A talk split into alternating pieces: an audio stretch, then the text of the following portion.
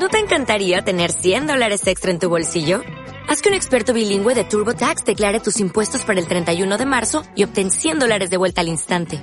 Porque no importa cuáles hayan sido tus logros del año pasado, TurboTax hace que cuenten. Obtén 100 dólares de vuelta y tus impuestos con 100% de precisión. Solo con Intuit TurboTax. Debes declarar para el 31 de marzo. Crédito solo aplicable al costo de la presentación federal con TurboTax Full Service. Oferta sujeta a cambios o cancelación en cualquier momento.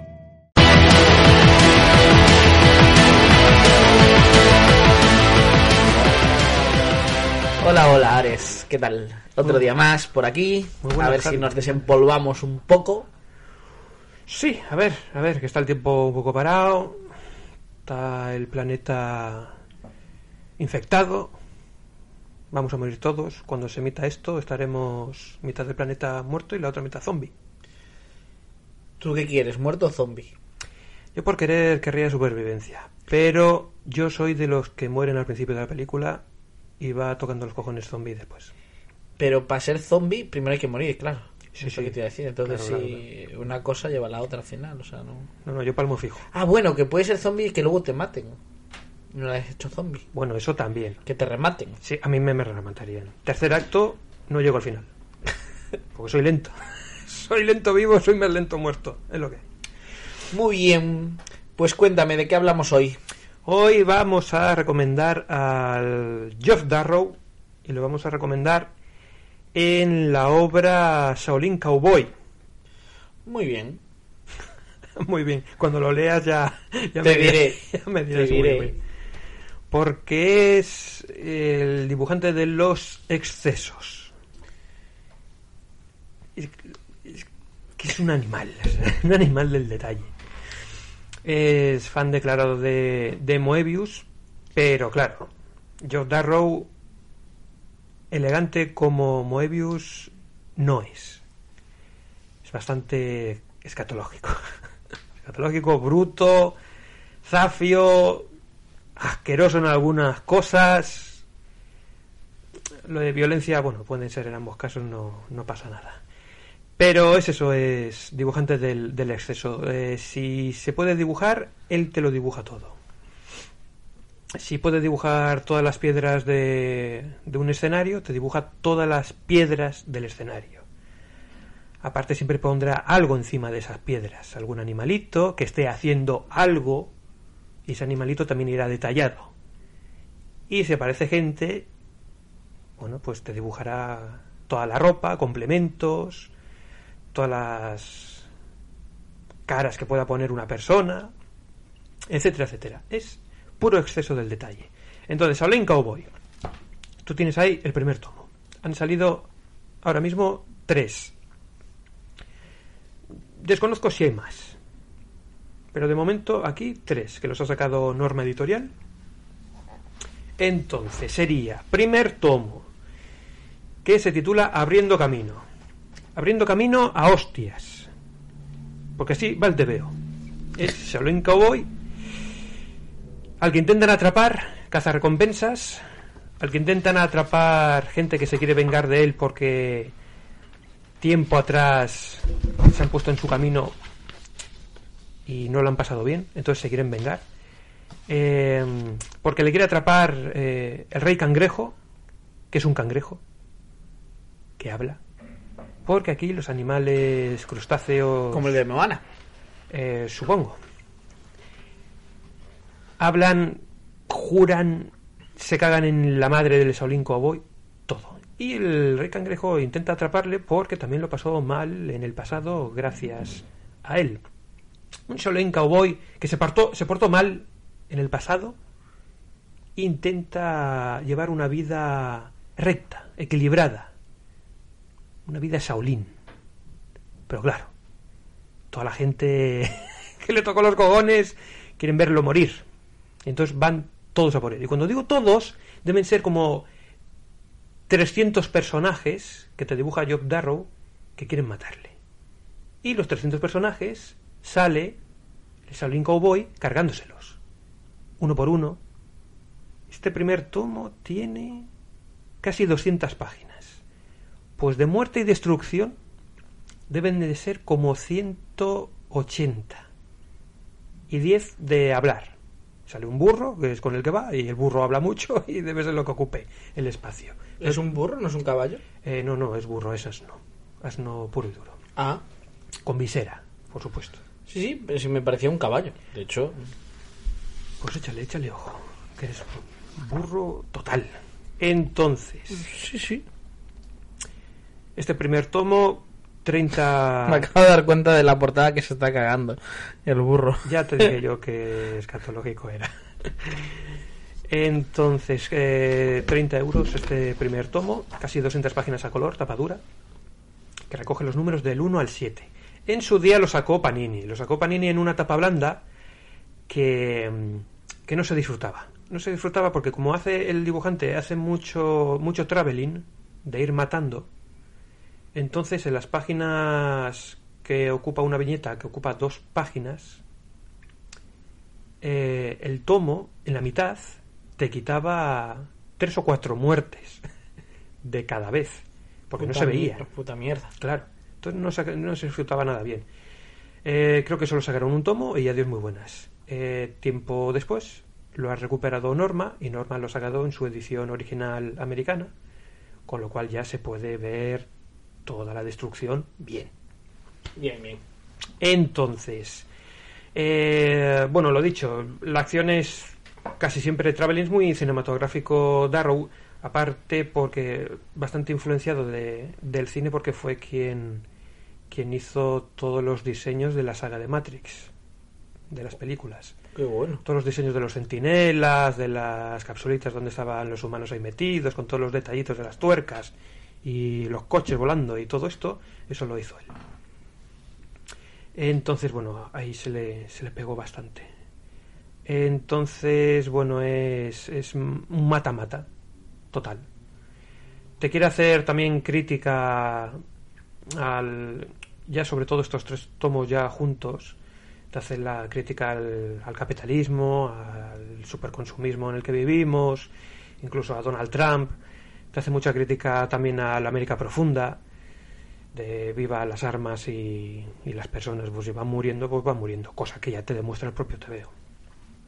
Entonces, bueno, también tiene bastante, bastante inventiva a la hora de matar, porque claro, una cosa es eh, tirarte 180 páginas matando, que tienes que discurrir algo, algo guay, porque si no, vas pasando páginas, el diálogo no te va a entretener. Diálogos son chorradas, que suelta el burro y, y poco más. Y los, Bien. otros, y los otros que te queremos matar, quiero contar mi historia de venganza antes de matarte. Cállate, no me importa. Empieza a matar el otro. Entonces, claro, las partes de, de violencia son bastante imaginativas de cómo los va matando a todos. La acción se congela bastante en según qué secuencias. Vamos, eh, tienes que entrar y te tiene que gustar este detallismo del TVO. Algunos se le puede atragantar.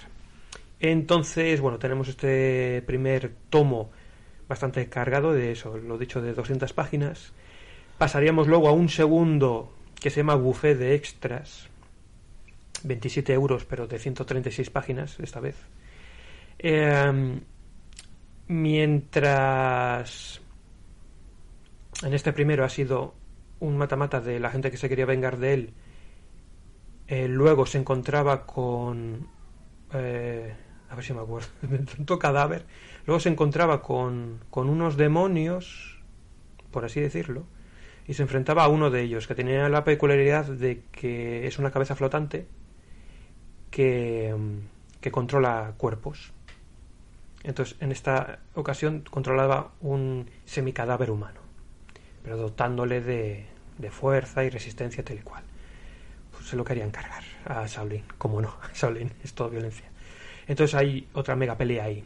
Eh, claro, esa pelea deriva luego en que el suelo empieza a temblar. es que es un exceso. Y mm, surge del suelo. Bueno, empieza a surgir porque lo ves en, en detalle, en varias páginas, como va surgiendo un mega bicho, como una especie de lagarto, pero gigante, tipo que en el lomo lleva eh, una ciudad eh, muy tocha y aún así la ciudad se ve pequeña dentro del bicho.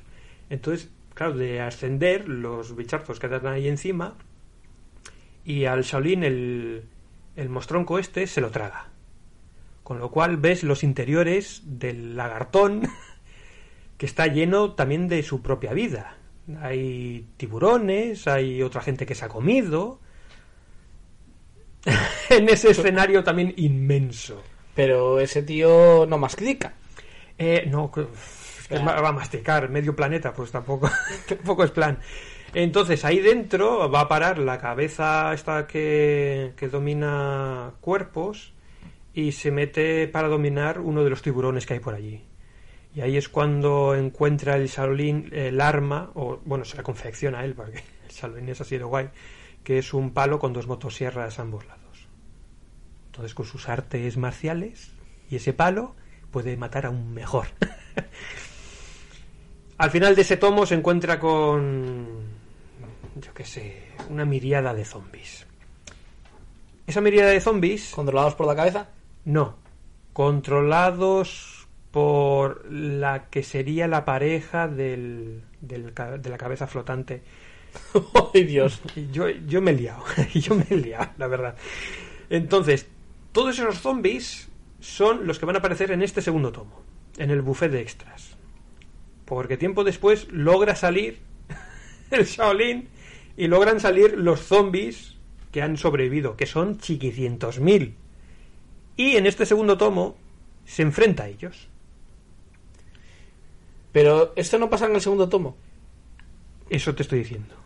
Con los zombies ya pasamos al segundo tomo, que es donde se enfrenta a ellos. Ah, vale, pero entonces eh, lo de meterse dentro del, del bicho Eso es, en el primero. Eso vale, primero. vale, vale, vale. Estaba entendiendo que era en el segundo. No, no, no, no. En este segundo es eh, el Shaolin cargándose a los zombies.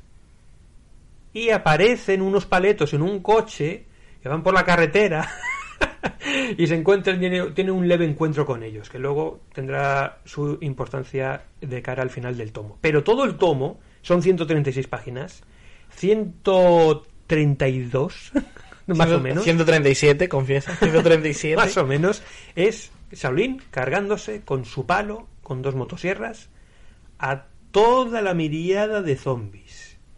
Y los ves a todos los zombies, a todos dibujados. y los vas viendo, pasa la página y es un traveling eterno. Es como un ¿Dónde está Wally? Exacto. de zombies. Exacto. Y claro, si esto fuera en desplegable, lo verías igual. Pero como al ser cómic, vas pasando la página y vas pasando el traveling eterno que hay del Shaolin. Mata, mata, mata, mata, las cabezas, los, bueno, los torsos, brazos, va volando todo por ahí, en ciento y pico páginas. No hay texto, claro. Es mata, mata. Bien. Este segundo tomo llega el final con que aparecen otra vez los paletos por ahí.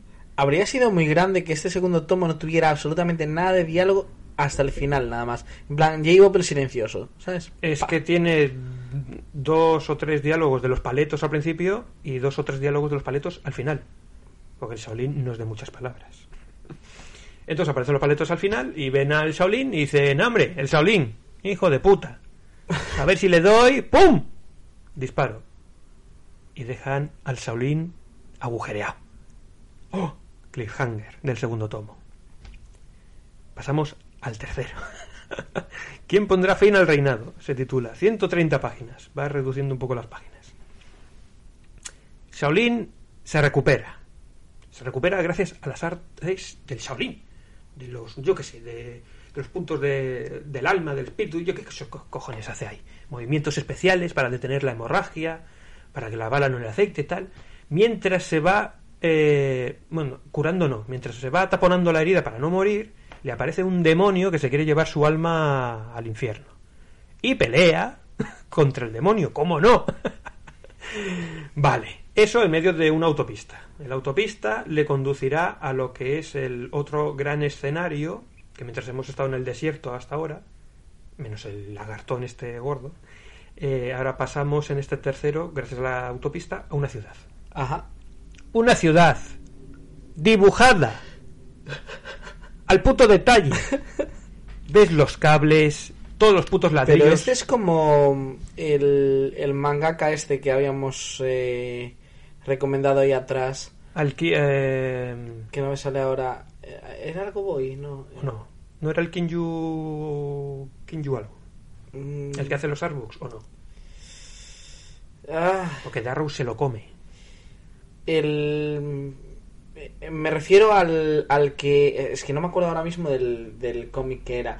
El de la tía esta que tenía estrés postraumático de la guerra. Que era francotiradora. What the fuck. Joder, me lo pasaste tú, tío. ¿Cómo ma- manga? Sí, ¿De una sí, era, francotiradora? era manga. ¿Que te lo pasé yo? Sí. no me acuerdo de nada. Oh my god. No me acuerdo. Da igual. Yo tengo ese manga, bueno, bueno. Sí, Pues sí. tendré que mirar a ver cuál No me acuerdo. Es que aún me salió el otro día una publicación de él en, en Instagram y me acordé. Y era también en plan súper súper detallista, que lo, que lo dibujaba todo. Ahora, claro, encontrarlo, espérate. En- siguiendo. Bueno, yo sigo hablando de este tercer Sí, tomo. sigue contándome y, y mira a ver si lo encuentro yo. Bueno, pues eso. eh, si detallaba a los, a los personajes, coches, la autopista y, y su madre bendita, pues metiéndote en la ciudad lo, lo dibuja todo. Pero claro, es una ciudad muy sucia. Con lo cual, aparte de dibujar la ciudad en sí, eh, te dibuja toda la suciedad que hay. Eh, siempre va a estar petado de, de animales. Animales como pterodáctilos robando bebés, eh, perros fumando, iguanas haciendo sus cosillas también por ahí y aparte de gente tirada por las calles y le vas a ver pues la gente también extra detallada con sus camisetas sucias dibuja los llaveros que lleva la gente eh, todos los cordones de todas las zapatillas las colillas tiradas las botellas rotas con todos los cristales con la etiqueta de la botella que la vas a ver el dibujo de las etiquetas es una puta locura. Solamente por el dibujo es un disfrute. Entonces, este tercer tomo, eh, si lo planteamos como una trilogía, eh, estos tres tomos, en- mientras la segunda parte siempre se torna eh, más oscura y con cambio de un poco de tono, eh, teníamos aquí lo del combate contra los zombies. Y en este tercer tomo, como en una trilogía, siempre se vuelve un poco a lo del principio, a lo de la primera película, entre comillas, pero dándole una, una vuelta. En este caso se cambia el escenario, pero vamos a tener otra vez enfrentamiento contra el rey cangrejo, que sobrevivió del primer tomo Te iba a decir. y entonces aparece en este tercero. Este tercero la aparece controlando a, a una chica. Se pone encima de su cabeza y con las paticas le controla el cerebro, la vuelve nazi, y pero nazi nazi. Pero el cangrejo de qué tamaño es? Cangrejo tamaño cabeza, más o menos. Un cangrejo, o sea... Coño, yo me generoso. imaginaba un cangrejo gigante. No, rollo- no, no, no. Vale, vale, vale. Aparece un primo suyo. Aparece un primo suyo que es gigante y tiene un coche encima. Y se enfrenta contra, contra Shaolin Joder. a la entrada de la ciudad. Pero lógicamente le vence. Entonces, eh, tenemos la vuelta del rey cangrejo y aparece otro personaje al que, al que le pide ayuda al cangrejín, que es un, es un cerdo, un cerdo gordo gigante también, que tiene compañero un perro. Y entonces le pide ayuda pues para, para vencer al Shaolin. El origen del cerdo tiene que ver con el origen del rey cangrejo y porque están ambos traumatizados por Shaolin.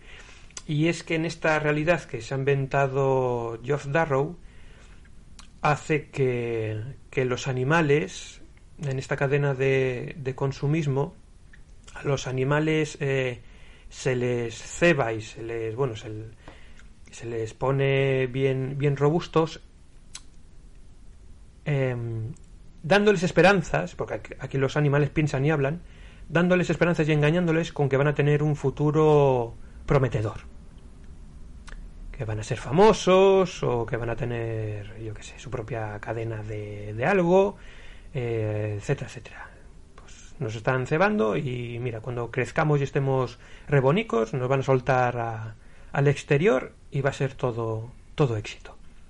La realidad es que, lógicamente, cuando se ponen guays, guapos y tal igual, los llevan a- al restaurante de turno.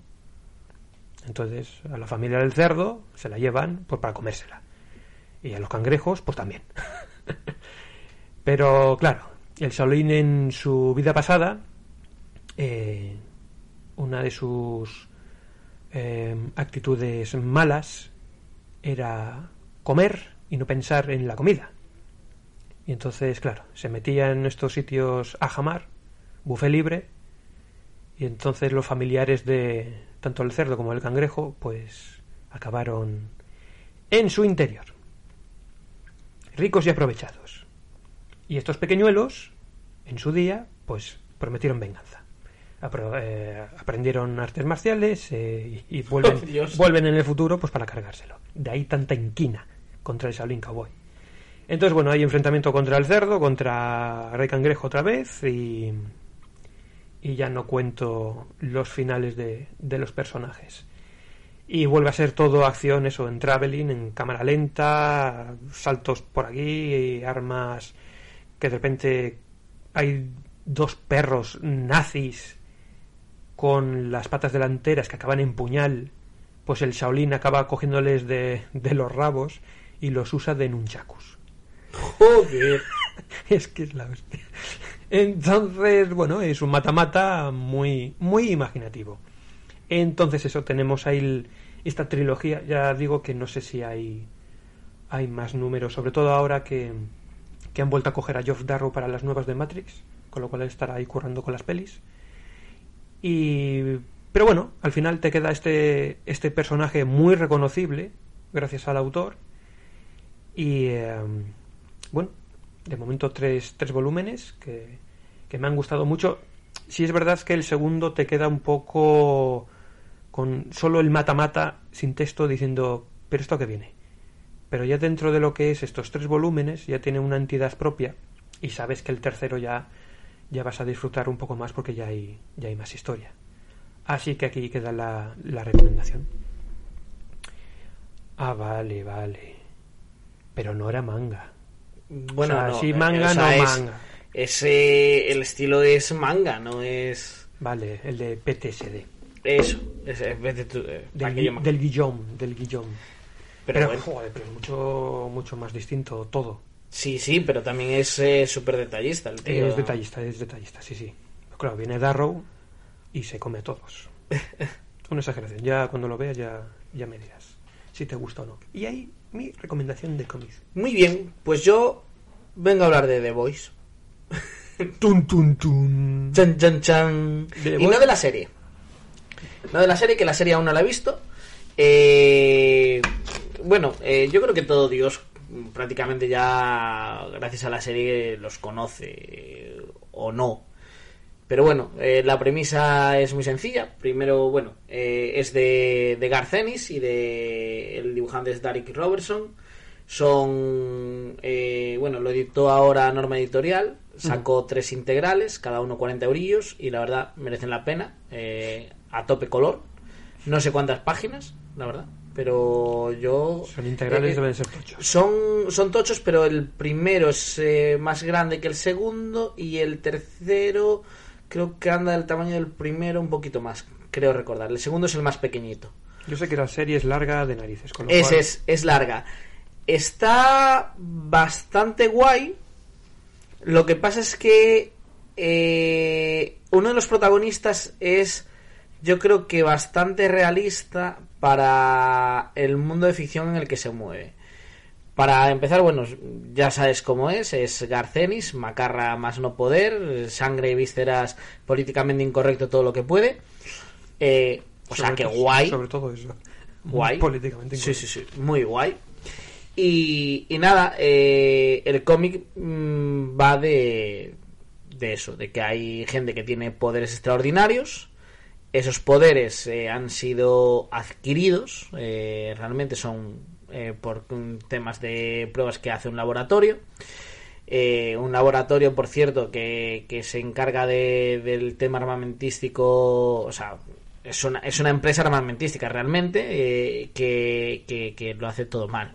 Es decir, en plan de, pues les vende rifles a los Estados Unidos que luego no disparan cuando tienen que disparar y movidas así. Entonces, claro, la gente está un poco mosqueada con ellos. Y bueno, como todo, pues eh, sus experimentos, este tampoco salió muy allá. Y básicamente estos son unos eh, superhéroes que son supers, pero no son héroes. Es decir, se la sopla todo. Entonces le da igual si de repente se está peleando con un supervillano, así entre comillas, porque realmente los supervillanos también son de la misma empresa. Entonces es un poco paripe. Eh, pues si se llevan a alguien por delante, pues le tiran un huevo. Tienen un equipo especializado en, en hacer que esa persona no denuncie y, y ya está ahí.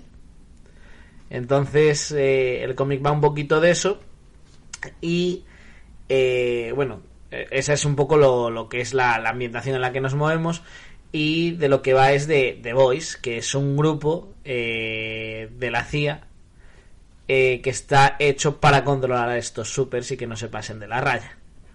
Claro, todos han tenido algún contacto con, con esa sustancia, que le llaman la sustancia V, eh, que les ha afectado de una u otra manera a su vida cotidiana o a su familia y demás.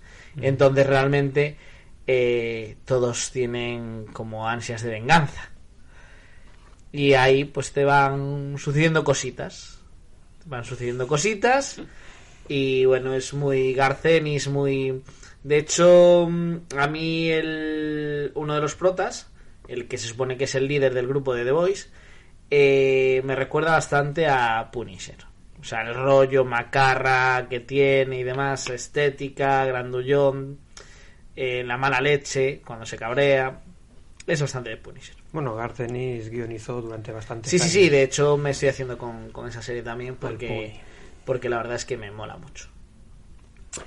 Yo escuché que la serie, hasta que entra en materia en lo que es la trama central, tarda bastante. O sea, que se dedica los tebeos a meterte barrabasadas una tras otra, depravaciones todas, hasta que entra en lo que es la trama principal, con chicha, quiero decir. Sí, eh, a mí quitando que me gustó, eh, no me gustó tanto, por ejemplo, como el predicador, porque el predicador sí que ya estás metido en la historia desde de principio a fin y quería saber todo. Eh, sí que es cierto que hay cosas eh, como que me sobran. En plan de... Sin esto, no, esto no me está aportando nada. No sé cómo decirlo, ¿sabes? Pero bueno, eh, sí que es una evolución muy grande, sobre todo del de, último miembro de The Voice. Eh, vas viendo cómo evoluciona y, por así decir, es el más normal dentro de los anormales. entonces, bueno, no está mal. No está mal, pero tampoco es que digas, guau, es la leche. O sea, el predicador lo dejó el listón muy alto, entonces es complicado llegar a eso. Yo cuando vi la, la serie, la temporada que hay, que ha pegado pelotazo porque, bueno, dijeron, le dieron el ok a una segunda, que creo que acabaron de rodar hace, hace poco. Eh, a mí no me acabó de hacer tilín. Eh, uno de los personajes sí, el del patriota, Ajá. El, bueno, el, Superman de. El Superman, sí. El Superman que no es Superman. Eh, porque en la serie con el actor eh, le daban bastante, bastante enjundia al personaje. Le daban un, arco de, de, dramatización bastante, bastante guay. O sea, te quedaba bien el, el personaje en pantalla, tenías interés por él. Eh, con lo cual, eso bien. Pero luego la serie en sí Claro, como la vendían como en teoría lo que es, que es barra basada tras barra basada, y en el tráiler ponían todas o casi todas las barras basadas que, que hay luego en la temporada, claro, te ves el tráiler y luego te ves la temporada, que creo que son 10 episodios o algo así, y no hay tanta como parecía. Sí, vamos, que lo que es eh, la acción publicitaria te deja como diciendo, ¿y todo lo que me habéis prometido? Claro, a mí es lo que me dejó un poco así. Porque además en, en Amazon, en Prime Video, eh, te viene en los contenidos al principio de, de, los capítulos de lo que contiene, ¿no? Violencia, eh, yo qué sé, uh, mal lenguaje, eh, sexo, drogas o lo que sea. Y, y me daba bajón porque el primer episodio te ponía todo Y según avanzaban los capítulos, ibas viendo cómo se reducía la lista. Y al final creo que había un episodio en el que lo peor que podías oír es un joder. Y ya está. Y diciendo, Lo fueron haciendo más kid friendly. pero ya te digo, o sea, es que lo juntaron todo y luego en el trailer eso que no tuve casi sorpresa al ver la serie de decir, oh, mira, cómo se han pasado, lo, lo que me han enseñado, ya, ya lo sacaron todo en el tráiler. Con lo cual iba un poco así de bajoncillo. De interés del Patriota, sí, guay. A mí el grupo de The Voice, el, en la serie, el Cal Urban, porque a mí el actor me mola, tengo interés. En el resto, no. Yo no sé ni quién sale de The Voice, no sé ya ni el grupo por quién está formado, me da un poco igual. Con lo cual la segunda temporada se seguirá viendo, pero bueno, un poco... eh, Más desinflado. sí, Bueno, pues ahí estamos. Eh, ¿Qué más? ¿Qué más me cuentas? Pues podría hablar de peliculilla. Vale, yo también tengo otra peliculilla. Bueno, de hecho, sí, tengo aquí varias en lista. ¿De qué hablamos? Pues voy a hablar de eh, 1917. Me- no, es que me, me quiere sonar porque creo que uno de los colegas con los que fui a la nieve, creo que la estaba viendo a la vuelta en el coche. Lo que pasa es que se puso en modo autista con los cascos y tal, y Eso es que vio la película en el móvil, en la tablet. en la tablet. ¿Cómo de grande era la tablet? Un iPad. ¡El horror! No, no hay problema, no hay problema. Sí lo hay, pero no lo hay. bueno, Que igual, 1917. que, que igual no es la que yo creo. Primera Guerra Mundial. Sí que era bélica. Hasta ahí puedo leer. Pues igual pero sí. Igual sí, igual, sí. Igual sí. No sé, me, me quiso sonar el título. Bueno, 1917. Yo tuve la suerte de verla en el cine, o sea, en pantalla grande, porque es de las de las que pide verla cuanto más grande mejor, para que luzca. Para que luzca, ¿por qué? Porque el puto director de fotografía es Roger Dickens. Roger Dickens es Dios en la fotografía del cine hoy en día. Es el que hizo la fotografía de la nueva de Blade Runner, por ejemplo, que creo que se llevó el Oscar. Eh, de la de Skyfall, Sicario, de Fargo, un director de fotografía que cuando ves la peli dices, hostia, qué bonita es. Entonces, bueno, está dirigida por Sam Mendes. Importante. También escribió el guion. El guion en base a, bueno, historias que, que estaban recopiladas de los soldados de la Primera Guerra Mundial y también, sobre todo, historias que le contaba su abuelo. Entonces se hizo el guion junto a Christy Wilson y se puso a rodarla. La película es significativa porque eh, es de estas películas que contienen o varios planos secuencia o juntándolos todos da la sensación de que toda la película es un plano secuencia continuo. Esta da la sensación y se vendía como tal, pero hay un momento, bueno, aparte que ya sabemos que hay cortes por ahí, pero están disimulados de forma que parece todo continuo, pero hay un momento en el que hay un corte en la, en la historia y en la acción. Eh, con lo cual, no. Sí, se podría considerar que sigue el plano secuencia porque funde a negro, pero funde a negro porque el prota cae inconsciente. Se podría optar por pues esa laguna de oscuridad como que sigue y es la inconsciencia del, del personaje y tal. Pero vamos, es, es un corte. Y es un corte que luego a la hora de interpretar la película te puede dar eh, alguna idea que te saque un poco de lo que es la, la historia de por sí, que es eh, dos chavales a los que cogen para dar, para llevar un mensaje eh, al otro lado de las trincheras para detener un ataque contra los alemanes, porque saben que los alemanes están preparados contra ese ataque y va a ser una escabechina total.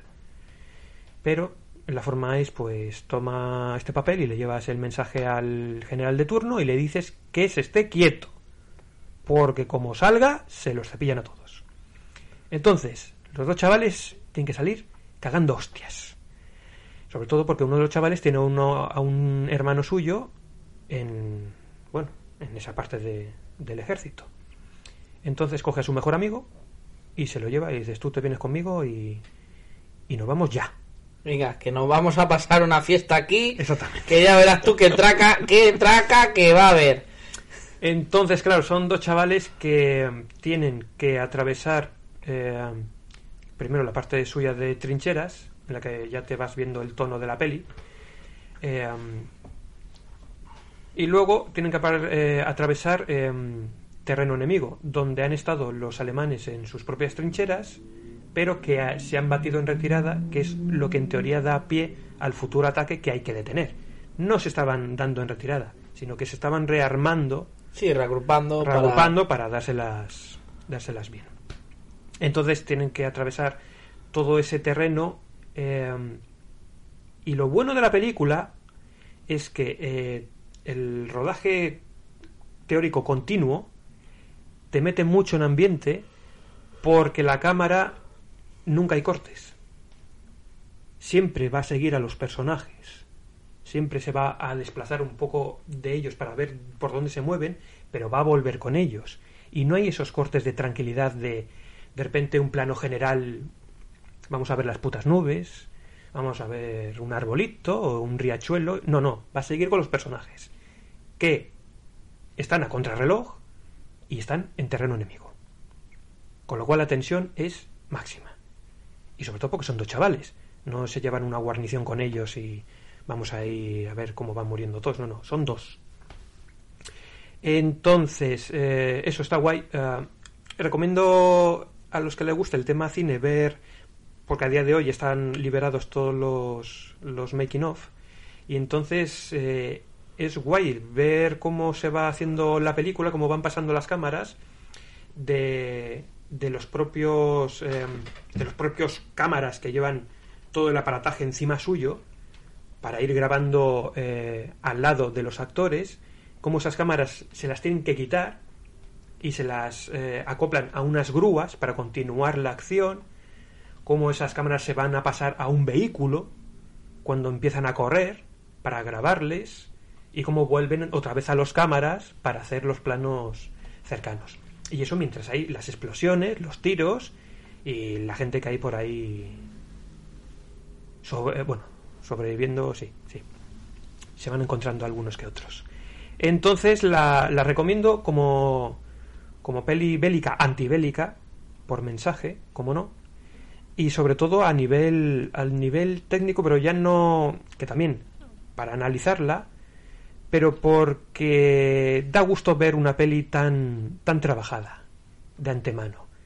Porque claro, también viendo los making of vas viendo cómo tenían que preparar todos los escenarios antes, porque al ser grabación continua no es que vayan a parar dos o tres días para montar el escenario y entonces volvemos a grabar y tal y cual.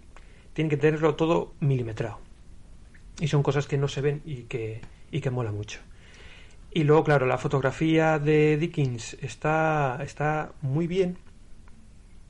Aparte de dar el, el ambiente de las trincheras, sobre todo por una secuencia nocturna, que es eh, cuando el, uno de los actores, eh, cuando hay ese corte de que recobra la conciencia, eh, ha avanzado el, el, tiempo y se ha hecho de noche. Y avanza por unas ruinas que están cerca de donde tiene que ir. Y hay un momento en el que hay um, se oyen las explosiones en la lejanía y hay juego de luces de los bombardeos y de los incendios que hay por ese terreno. Y es un juego de luces tan chulo que se junta con la música y el actor avanzando entre las sombras porque hay, hay enemigos entre, entre las ruinas, que la secuencia es brutal. Es brutal. Como van, se van moviendo todas las sombras de un lado para otro según dónde vienen las luces de, de los bombardeos. Está chulísima. Entonces, bueno, queda recomendada como peli, peli Muy bien, recordamos título. 1917 de Sam Mendes. Muy bien. Pues yo voy a hablar también de otra peli. Y luego del jueguito. Que hemos quedado que un jueguito por cada capitulillo. Por supuesto. Pues iba a hablar de Parasite. Pero es que ha llevado tantos premios. Y está todo Dios hablando de ella. Que casi la dejo para otro, para otro capítulo. ¿Qué te parece? Sí, sí, bien, bien, bien. Entonces, vamos a irnos de un extremo a otro. Y de, que, de, de la que voy a hablar va a ser de Shazam. Toma. Toma ya.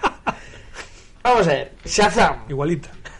clavadas, más o menos, más o menos es lo mismo. Mismo o sea, tono. Sí, sí, sí, arriba abajo, Todo, todo igual. sabes, Eh, pero más o menos lo mismo. Una creo que llevó como 195 premios y la otra no fue ni nominada a ninguno. Pero bueno, a ver, eh, ¿por qué hablo de Shazam? Hablo de Shazam porque es una película que de entrada la había anunciada, vi el tráiler y dije, menudo puto mojón, yo eso no lo veo ni aunque me paguen. Y la viste. Es decir, fue mi premi eh, o sea, fue mi, pri- mi, mi premisa inicial. Y estábamos esperando para, pues creo que era, nos íbamos a ir de viaje a Madrid y de, íbamos a coger el tren a las 5, así, era en plan, ah, ya vamos de reenganche, tal, vemos algo. Y nos pusimos, nos pusimos Shazam. De eso se aprovecha el cine de superhéroes, de gente que está de reenganche. No, no, no, no. Pero es que lo peor de todo es que me parecía que iba a ser un la gran mierda y la verdad es que me gustó bastante.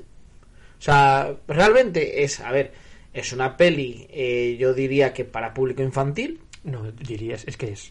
Bien. Es, O es para público infantil. pero guay, guay. O sea, está, está bien traído, eh, tiene, tiene sus chascarrillos, tiene sus coñas, tiene su, eh, su inmadurez, el protagonista, porque a fin de cuentas es un chavalín inmaduro, ¿sabes? Es que es como la contrapartida de la peli del hombre hormiga de Marvel. Va para ese público y. La verdad es que me gustó. Me gustó, eh, es eh, relativamente sencilla, de supers y, y guay. Es, es ligera, es... em, no se te hace larga, no se te hace pesada, no, no te quedas en plan de, Buah, venga, todo CGI. No, o sea, es, es dinámica. Creo que ese es el, el punto. A mí me hacía gracia el chaval, no recuerdo el nombre, el, el que es amigo del prota, del Billy, Ajá, que salía en las dos pelis de It, ciertamente. el asmático. Ciertamente. Que de hecho, eh, creo que la vimos después de It. Si me apuras. Sí, por En plan- tiempo, por tiempo sí. Sí, sí. O sea, o es menos. el. Bueno, el que anda con. Sí, sí, el que anda con las muletas. que anda con las muletas, ¿no? Sí, sí, sí. Vale, vale. Pues ese, ese me hacía mucha gracia. O sea, el actor me cae, me cae muy bien. Y luego el propio Prota que también cae muy simpático, la verdad. Sí, sí, eh, tanto, ya te digo, tanto en niño como en adulto, bien, Sí. la verdad. Y, y eso, pues eh, hay que dar la recomendación porque la verdad es una peli de eso que, que de entrada yo vi el tráiler y dije, ¡oh, mi madriña, menudo mojón! Y luego la vi y se deja ver muy bien. Es que debe ser. Bueno, la única no, pero casi. Peli de supers de DC, de estas actuales, que no da vergüenza ajena. Ni repelusillo. Exacto. Sí, no, eh, pero sabes, es, es como, no sé, eh, he encontrado otras pelis eh, que, que directamente he quitado porque es en plan de qué mierda es esta. Es decir, creo que creo que una vez que tenía fiebre y como no era capaz de levantarme de la cama para quitarla, creo que vi la de Dragon Ball Super o algo así de actores reales. ¿Sabes? Pero, o sea, más que verla la sufrí y con fiebre, ¿sabes?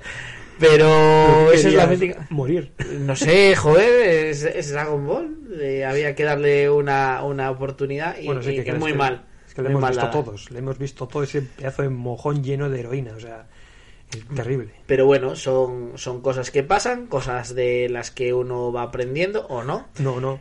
Eh, pero bueno, eh, así podemos luego hacer este podcast y, y- y ver que la gráfica de audio está acojonantemente alta y que no sé qué va a salir de aquí, pero que espero que se me escuche bien. Mira, como no salga, como no salga, me cago en la tecnología. ¿eh? O sea, va a salir, va a salir.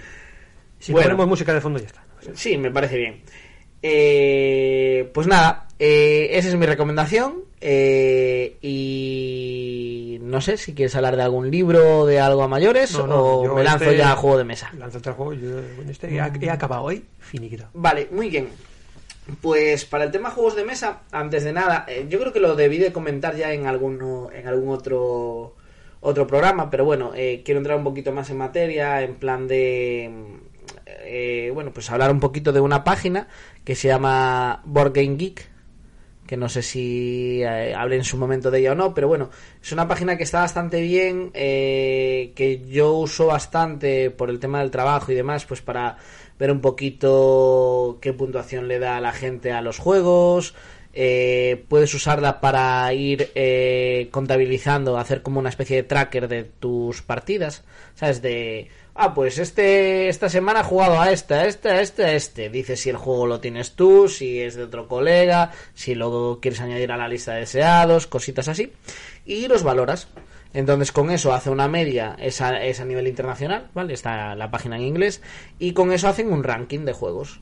Hacen un ranking de juegos eh, general y luego hacen un ranking de juegos eh, por tipo de juego. Es decir, en su día creo que sí que hablé un poquito de, de- de juegos diferentes que hay, como puede ser un filler o un euro o, o un Ameritrash o un Dungeon Crawler. Bueno, son distintos tipos de juegos que por la cara que pones ¡Ah, madre mía! que, que por la cara que pones entiendo que o no lo hablé o no te quedaste con nada entonces Hostia, entonces- pensaba que me había vuelto loco. Y digo, Vale. y digo yo, yo no reconozco el castellano, ¿de qué me está hablando? Vale, pues eh, bueno, pues entonces haremos un día eh, una sección especial para, para hablar de los tipos de juegos que hay entonces. Pero bueno, eh, eh, a lo que iba, eh, la página está, está bastante bien, sobre todo porque una de las cosas que pasa con los juegos es que por, yo no sé si es por el tema de querer vender o por el tema de decir, bueno, es que a esto realmente se puede jugar de tantos, es cierto, pero jugando de tantos el juego es una mierda. Es decir, ¿sabes? Eh, por poner un ejemplo, Aventureros al Tren, que de ese creo que sí que llegué a hablar ya en, en un programa. Es un juego que pone que se puede jugar de dos jugadores hasta cinco. Bien, ese juego de dos jugadores es un mojón. Y de Sí, tres está guay, Claro, ¿sabes? En- esa catalogación de, de número de jugadores sí que he visto yo bastante de... Casi siempre aparece cada dos jugadores y dos jugadores una mierda. Claro. Pero muchísimos. A ver, los que suelen funcionar bien a dos jugadores suelen ser juegos también que puedes jugar en solitario. Porque si funciona de uno, de dos va a ser un poquito mejor y tal. Por norma general, ¿qué pasa? La parte buena que tiene esta web, entre otras cosas, es que la gente opina en plan de incluso a cuántos jugadores les gusta más. Bien. Entonces tú ahí tienes eh, en plan la información, la ficha técnica, por ejemplo. Yo hoy voy a hablar de- del código secreto, ¿no? El código secreto es un juego de cartas eh, que es de, es de Blada y eh, es de edad a partir de 14, o sea, la edad recomendada a partir de 14 años y las partidas duran más o menos 15 minutos. Bueno, pues eso sería, por así decir, la ficha técnica del de, eh, el juego. Y eso te lo pone en la en, en la propia BGG, que es como le llamamos para acordarlo, Board Game Geek, pero BGG mucho más rápido. eh, pues ya te indica, eh, aparte de todo eso y de, de la ficha técnica que te da el propio editor, que te dice el número de jugadores, ya te pone ahí realmente eh, a cuántos jugadores eh, dice la comunidad que es mejor. Entonces eso siempre es un punto a, a tener en cuenta. Y luego tienes el ranking general. Por ejemplo, el código secreto está de número 71. Claro, número 71 de un ranking general del que hablamos que puede haber chorrocientos mil juegos. Con lo cual está muy bien posicionado, ¿vale? Eh, entonces, bueno, queda ahí la página para, para dudas, consultas y demás. Eh, la única pega, por así decir, es que está en inglés, aunque la búsqueda tú puedes buscar los juegos con el título en español y ya te lo, te lo encuentra igual, ¿vale? Eh, pero eso, luego tienes foros, tienes reviews, tienes un montón de cositas que están, que están guay. Bien. Y sobre todo está bien para llevar un poquito el control de partidas que juegas. ¿Sabes? En plan de, ah, pues a este juego he jugado tantas veces. Es un poquito friki, pero bueno, eh, a la gente le mola saber en plan de lo que ha jugado. Bueno, bien. No sé. Es, a ver, si no gustara, en Steam no te pondrían las horas de juego que llevas en los juegos. Por ejemplo. Ya. ¿sabes? Y que dice Steam, dice Blizzard, en casi todos los juegos hoy en día puedes saber cuántas horas le has dedicado. Para saber cuántas horas has tirado. No, no es tirar, es, es mm, alimentar el cerebro para poder crear cosas. Bueno, pasa, pasa con todo. Lo decimos siempre con las películas. Esta es la décima vez que me veo esta película que me ha encantado, de la hostia. tal. Es ocio, hay que disfrutarlo. Y necesario es. Como yo que he visto 35 veces Aliens. ¿Solo?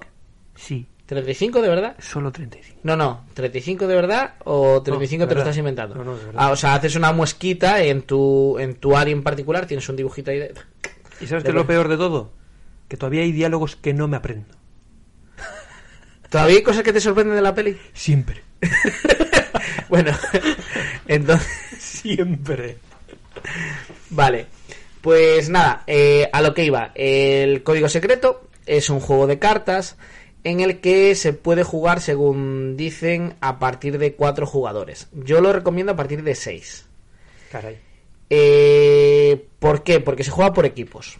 Ujú. Entonces, eh, hay, bueno, hay tres códigos secretos ahora mismo, que es el código secreto normal, que es el primero que salió, el código secreto imágenes, eh, o sea, código secreto, código secreto imágenes, y sacaron un código secreto dúo, que es para jugar de dos.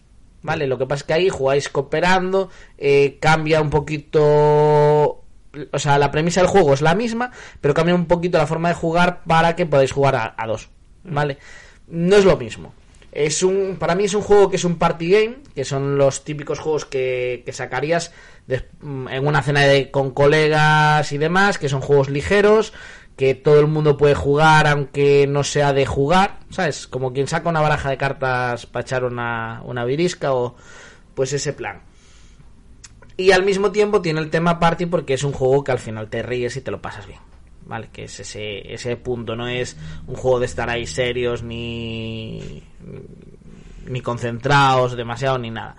Entonces, ¿el juego en qué consiste? El juego consiste en que eh, se supone que sois eh, miembros de equipos de, de espías y eh, tenéis que descubrir a los espías de, vuestro color para, pues, eh, esto ya es inventarse un poquito la historia, pero bueno, básicamente tenéis que conseguir identificar a los que son de vuestro equipo, ¿vale? Entonces, ¿cómo se juega? Por un lado está un líder de equipo, ¿vale? Que va a hacer de cabeza pensante, por así decir. Y por el otro lado están los que reciben esa información y van a eh, señalar quiénes son los que cree que la cabeza pensante le está indicando. ¿Cómo hace esa indicación?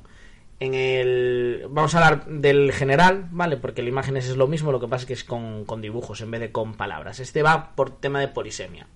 Entonces tú tienes un tablero, ¿vale? En el que tienes. eh, ahora mismo no sé decir exactamente cuántas tarjetas, pero ponle que será. Ponle que sea un 5x4, ¿vale? Cinco tarjetitas eh, en, en horizontal y cuatro en vertical, ¿vale? Y haces un tablero con, con eso, o sea, un, eh, un cuadrado, un rectángulo de 5x4 eh, tarjetas.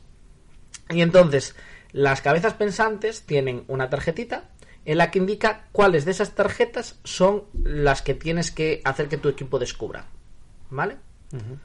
Que te indica el color. O sea, te, te lo indica por color. Tienes el color azul, el color rojo. Si eres del equipo azul, tienes que descubrir las azules. Si eres del, del equipo rojo, tienes que descubrir las rojas. ¿Qué pasa? Hay eh, tarjetas que son, se supone que es gente inocente, con lo cual, si la descubres, pues eh, creo recordar que pierdes turno. Y luego hay un asesino, que si lo descubres, mata al equipo.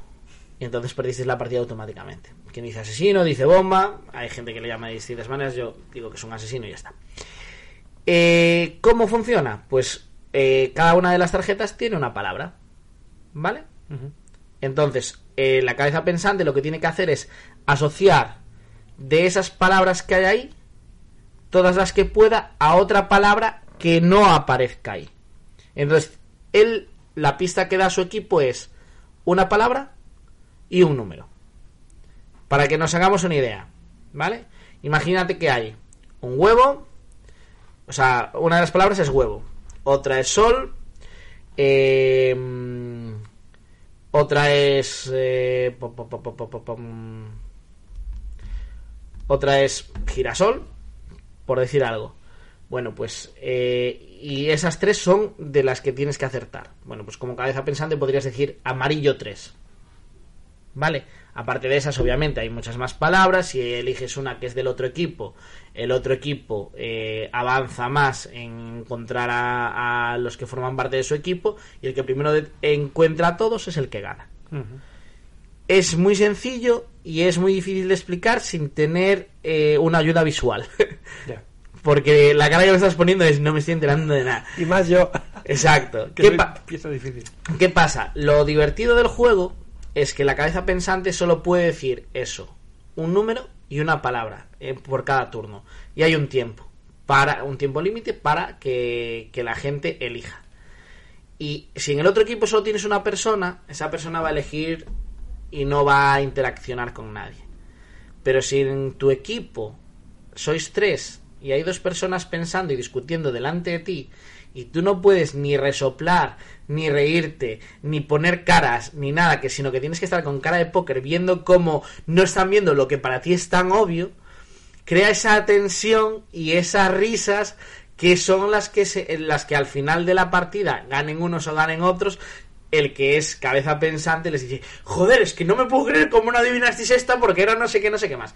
Y es donde hace la interacción entre todos y, y donde crea el, esa tensión y esa, esa gracia. Por eso yo recomiendo más que de 4, de 6. Para que siempre en cada equipo haya alguien discutiendo con otro alguien y decidiendo en alto cuál eligen o cuál no eligen. ¿Y más de seis se puede? Sí, Vale. se puede jugar realmente de lo que te dé la gana. Mientras que todos puedan ver el tablero de, con las cartas eh, alrededor de la mesa, no hay problema. Lo que sí que recomendamos, por ejemplo, es después de cada ronda cambiar de cabeza pensante. Y tarjetas hay un montón, con lo cual eh, cambia la posición de. O sea, pues no tienes por qué cambiar las tar- eh, no tienes por qué cambiar las palabras si no quieres. ¿Sabes? Pero si cambias las palabras, cambias, eh, vas a cambiar también la tarjeta, entonces cambia la posición en la que se encuentran cada, cada una de las de, la, de las que tienes que descubrir. Porque tú lo que tienes es como, como hundir la flota. De hecho, es cuadrado, ¿eh? ahora que me estoy dando cuenta. Es cuadrado porque una de las cosas que tienes es que lo puedes girar. entonces, si lo giras, eh, puedes ponerlo en una posición o en otra y cambia la- las palabras que son. Está guay, está guay. Y esa es la recomendación de hoy. Y menudo lío me he pegado para explicar un juego que se juega en 15 minutos. Pero al no tener la ayuda del juego, pues es más jodido. Queda la recomendación hecha.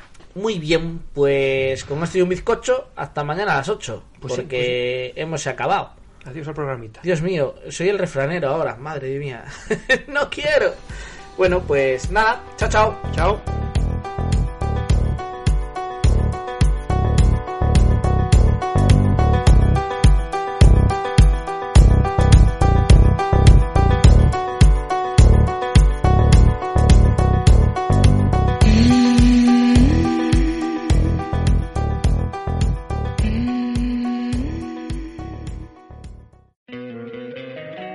Encantaría tener 100 dólares extra en tu bolsillo?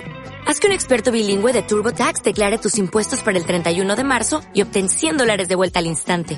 Porque no importa cuáles hayan sido tus logros del año pasado, TurboTax hace que cuenten. Obtén 100 dólares de vuelta y tus impuestos con 100% de precisión. Solo con Intuit TurboTax.